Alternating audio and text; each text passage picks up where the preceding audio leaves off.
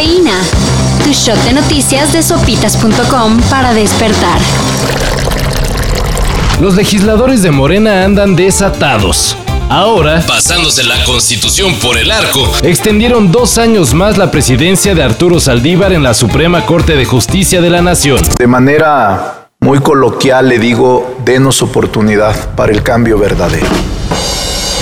Los diputados de oposición acusaron que el transitorio se metió de último minuto. Y no se dieron cuenta. Un claro ejemplo de que ni saben lo que votan. Por cierto, el Consejo de la Judicatura se deslindó de la decisión de los diputados, señalando que el transitorio no fue elaborado por la comisión redactora ni solicitado por el Poder Judicial Federal. Netexplo un observatorio asociado a la UNESCO, otorgó a la CDMX el premio Netexplo Linking Cities 2021. Esto por la resiliencia que ha mostrado la población capitalina. Primero ante el sismo del 2017 y luego frente a la pandemia. No es más que un arañazo. ¿Qué decís? ¿Os he cortado un brazo? No, no es cierto. Entonces, ¿eso qué es? Heridas más graves he sufrido. En pocas palabras, premian a la gente de la CDMX por ser aguantadora ante tanta desgracia. Pero si ya no tenéis brazos. Sí que tengo.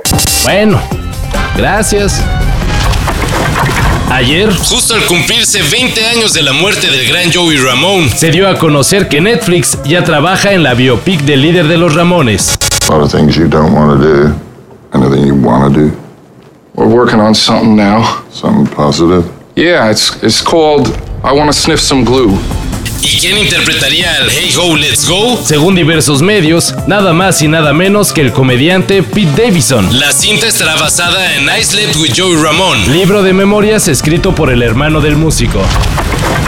Cinco murales que plasman la intensidad del béisbol ya decoran algunos rincones de la Ciudad de México. En la Roma y Chapultepec es posible apreciar los espectaculares trabajos en los que destacan los peloteros mexicanos que la están rompiendo en la MLB. Uno de ellos, Julio Urias, campeón de la Serie Mundial con los Dodgers de Los Ángeles. Sigue la fiebre por los tokens no fungibles, más conocidos como NFT. Hace una semana se vendió el primer tweet de la historia y ahora se remató el célebre video en el que un joven conocido como Chris Crocker lloraba por el acoso de la prensa hacia Britney Spears. What you don't realize is that Britney's making you all this money and all you do is write a bunch of crap about her. Leave her alone. El conocido Leave Britney Alone del año 2000 alcanzó la suma de 41 mil dólares, los cuales fueron pagados en criptomonedas. El bebé risueño tuvo cuatro veces la audiencia que tuviste tú. Ya saben, cosas de chavos que uno a su edad mm, no entiende. Para esto y mayor información en sopitas.com. Cafeína. Shot de noticias de sopitas.com para despertar.